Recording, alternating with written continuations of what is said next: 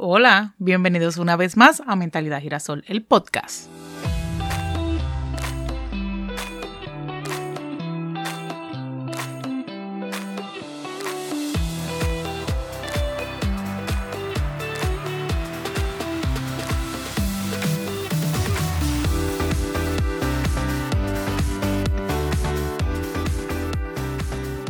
Hola, gracias por estar aquí una vez más escuchándome. Hoy quiero hablarles sobre las relaciones. Eh, mi aniversario es mañana. Bueno, no el de bodas, pero de relación. Mañana yo cumplo ocho años de estar con Doel. Y el que me conoce sabe que yo vivo enamorada de ese hombre. Y realmente yo no puedo creerlo. Yo no puedo creer que llevemos ocho años y que yo esté tan enamorada, tan enchulada, sexualmente tan atraída hacia él. Y yo a veces no me soporto yo misma, yo no sé cómo ese hombre me ama y te vas a reír y tú dices, Arely, pero ¿por qué tú estás diciendo todo esto? A veces me pongo a pensar que nosotros estamos tan mal acostumbrados a la mediocridad y al conformismo y en mi caso, yo tuve varias relaciones fallidas anteriormente, un matrimonio, un divorcio, eh, y otras relaciones que me marcaron. Y muchas veces cuando yo veía parejas saludables, parejas que tuvieron la bendición de encontrarse con su verdadero amor, desde siempre, desde high school, desde intermedia, o se reencontraron y llevan muchos años y yo los veo felices y no han tenido dramas de cuerno ni nada de eso, sino que son relaciones sanas, que han tenido diferencias y se trabajan y se aman.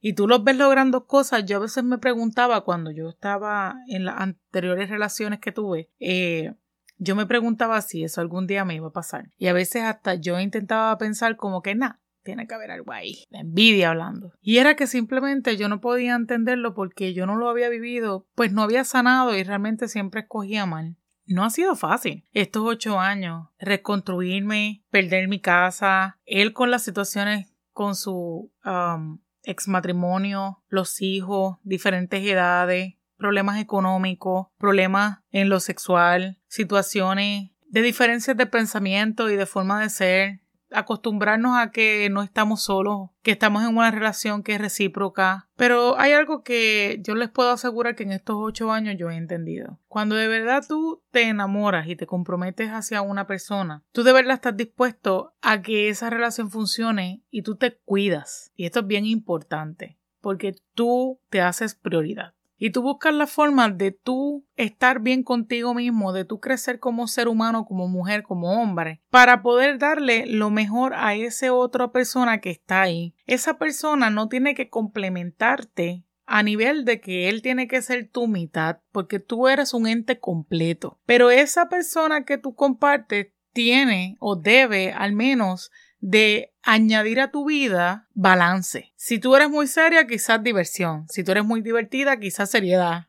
Y así sucesivamente. Te tienen que complementar en el hecho de que como entes individuales y completos decidan compartir lo que son y aprender cosas y experimentar cosas que quizás no va contigo o no eres tú, pero estás dispuesto a hacerlo porque la otra persona te inspira a hacerlo. No es lo mismo a que cuando tú estás en una relación y tú cambias totalmente tu forma de ser, tú dejas de pensar como tú para encajar con la otra persona a, lo cojón. Y dije que no iba a decir malas palabras, pero ni modo. Mala mía. Pero pasa. Y nosotros decimos que lo hacemos en nombre de que pues estamos enamorados y yo tengo que hacer todo para que funcione. Y muchas veces no tomamos en consideración que las cosas sí van a funcionar cuando de verdad están alineados a un propósito. ¿Que hay que trabajarlo? Claro que hay que trabajarlo. Tú sigues siendo una persona individual y él sigue siendo una persona individual que tienen un bagaje y aunque no tengan relaciones pasadas, son personas individuales que tienen necesidades diferentes, ¿verdad? Y yo me he dado cuenta en estos ocho años que la realidad era que yo no funcionaba con nadie porque yo no estaba sana, porque yo tomaba malas decisiones y porque yo no me amaba lo suficiente como para poder tener una buena versión de mí misma y dársela a esa otra persona. Y yo siempre estaba en conflicto y siempre estaba peleando, siempre estaba buscando una excusa para fracasar. ¿No te ha pasado? De que todo va bien y de momento tú buscas una excusa, algo va para pelear, algo para sabotear, porque no te das la oportunidad de vivir una relación sana y una relación saludable. Eso me pasó muchas veces con él. En estos ocho años hemos pasado cosas bien fuertes porque hemos pasado enfermedad, hemos pasado escasez, hemos pasado muchas pérdidas y nosotros venimos con un bagaje de falta de autoestima, de relaciones bien tóxicas, bien dañinas y no estábamos felices en ninguna forma. En estos ocho años yo me he dado cuenta de lo que es que te amen bonito, de que es lo que se siente que te amen de una forma correcta, de que de verdad tú puedas ser tú, pero a la misma vez darte cuenta de que hay cosas de ti que tú tienes que mejorar, no tan solo por la otra persona, sino por ti. Y a eso yo me refiero cuando la persona te complementa. Yo he tenido momentos bien oscuros y me da sentimiento porque él, es, va a editar esto y él lo va a escuchar.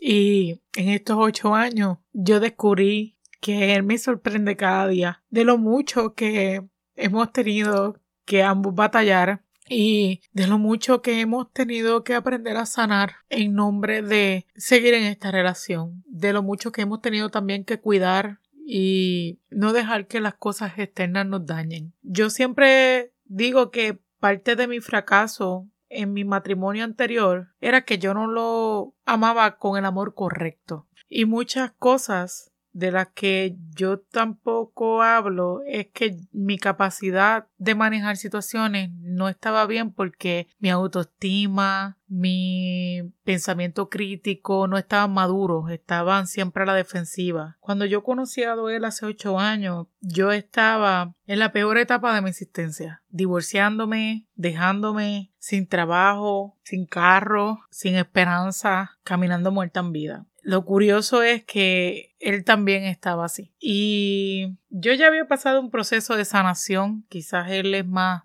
testarudo.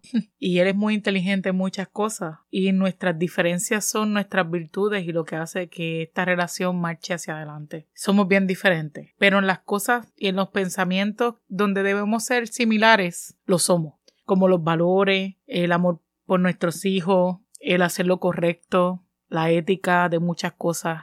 Los dos pensamos igual, lo oscuro que podemos ser. Eh, él es mejor pensando y analizando que yo. Yo soy más explosiva y sentimental y emocional que él y eso hace que haya un balance. Y yo soy loca y él es más callado y reservado, pero en estos ocho años yo he descubierto que eres loquito también, que tiene un gran sentido del humor que me sorprende. Y en estos ocho años de muchas bajas y muchas altas, de momentos donde yo quería volver a ese patrón, tirar la toalla, dañarlo todo, sabotearme, él dijo no y él fue más inteligente y más sabio emocionalmente que yo. Yo no sé en qué relación tú te encuentres, pero yo descubrí que sí es posible amar y amar bonito. Yo en estos ocho años he vivido experimentando lo que es un amor sano, un amor de respeto, un amor de confianza, un amor que se escoge más allá de lo sexual, de lo físico y de lo material. Un amor que todas las noches doy gracias por él y todas las mañanas lo elijo de nuevo. Y me elijo a mí y nos elijo a nosotros. Muchas veces nos enamoramos de lo que somos en una relación o de lo que obtenemos de esa relación y no nos damos cuenta de que no nos elegimos y de que creamos una fantasía alterna de lo que es el amor. Y al final del día, el amor para todo el mundo va a ser diferente y todos hablamos un lenguaje de amor distinto. Y mi lenguaje de amor es cuidar, es cocinar, es abrazar, es hacer reír, es estar. Su lenguaje de amor es estar alrededor y dejarme ser. Y que cuando yo de verdad no tengo idea qué más puedo hacer, ahí él está y entra a la cena. Nunca deja de estar. Es que él hace que yo crea que yo estoy, yo estoy a cargo. Y todo el mundo me dice, sí, tú eres la que mandas, ¿verdad? yo creo que en una relación no manda nadie. Es que cada cual tiene su momento y su espacio y en estos ocho años yo he aprendido que uno no siempre tiene que tener el batón de yo mando, yo soy la que tengo que decir. A mí se me hizo difícil soltar. Se me hizo difícil también entender que no estoy sola. Nuestros votos de boda, él me dijo que él me había prometido desde que empezamos que yo nunca volvería a sentirme sola. Y yo les puedo asegurar que en estos ocho años, si no fuese por su compañía, por su sostén, por sus abrazos, yo no, yo no lo hubiera logrado. Y hubo un momento donde yo no creía que era posible sentir más, amar más, eh, que el sexo fuera mejor. y honestamente puedo decir que sí. Y yo sentía envidia por las personas que habían logrado eso desde siempre y no habían tenido que pasar por rechazo, divorcio y situaciones, ¿verdad? Por tomar malas decisiones o decisiones no correctas. Hoy los admiro. Hoy de verdad pido de que sigan así. Porque yo vivo trabajando, yo vivo esforzándome, yo vivo agradeciendo por esta relación que tengo con dos desde hace ocho años. Y si tú aún no encuentras a la persona o si tú estás pasando por una situación donde te estás cuestionando si esa persona es o no es, o simplemente tuviste un divorcio o una pérdida y estás en el proceso de no querer o no saber, lo único que puedo enviarte es un abrazo y decirte que nada dura para siempre y que si tú te pones como prioridad y tú sanas, tú vas a traer eso a tu vida. Y que todas las relaciones tú tienes que trabajarlas, tú tienes que aportar, tú tienes que constantemente evaluar, tú tienes que constantemente desaprender para aprender, tú tienes que constantemente construir, tú tienes que constantemente cuidar para que no se rompa lo que has construido, porque no siempre votar y destruir para volver a empezar es lo que es. Yo estoy segura de que es posible volver a sentir y sentir mejor. Yo estoy segura de que todos merecemos ser amados, pero todos tenemos que valorarnos y amarnos primero. Y todos tenemos un propósito y todos tenemos a alguien. Pero la principal persona que tú tienes que tener en tu vida es a ti mismo. Tú no puedes amar a otra persona, tú no puedes cuidar a otra persona, tú no puedes dejar entrar a tu vida a otra persona para que te complemente lo que tú sientes que es un vacío si tú no lo haces por ti. Esa persona va a llegar y cuando tú eres un ente completo, tú vas a entender que lo que esa persona añade a tu vida no es porque tú lo necesitas, sino es porque tú lo mereces y es muy distinto y así te complementa. Y yo doy gracias a Dios por estos ocho años, porque mucha gente apostó en nuestra contra, porque no ha sido fácil. Yo creo que yo le he pedido el divorcio a él como tres veces, en tres diferentes, eh, dos veces, dos veces. Estuvimos a punto de dejarnos. Bueno, yo estuve a punto de dejarlo. Y lo que me hizo detenerme es que él vale todos mis esfuerzos. Pero yo entendía que yo tenía que reparar eso de mí. Y yo sé que nos faltan muchos años de muchas situaciones, pero hoy, hoy yo te puedo decir que estoy en la mejor etapa y que estoy reencontrándome y viviendo momentos y viviendo emociones que yo nunca pensé que yo tendría. Así que no pierdas la esperanza y si tú tienes a alguien así en tu vida, pero te das cuenta de que ambos tienen que trabajar en diferentes cositas, como siempre, porque siempre va a ser así, háganlo, busquen ayuda y recuerda que nosotros cambiamos como las estaciones y que nosotros tenemos que volver a conocernos y conocer a esa persona que está entrando en esa fase también. Y hablo de edad, hablo de fases cuando uno tiene hijos, cuando los hijos crecen, cuando están en la adolescencia, cuando se van, cuando vienen los nietos, cuando se retira, cuando hay pérdida de trabajo, cuando viene la enfermedad, cuando hay mudanza, cuando uno quiere reestructurarse, cambiar de trabajo. Eh, eh, hay muchas formas donde uno empieza a cambiar y esa persona que está contigo también. Pero cuando tú eliges y eliges sabiamente y tú decides estar y esa persona también se compromete a estar,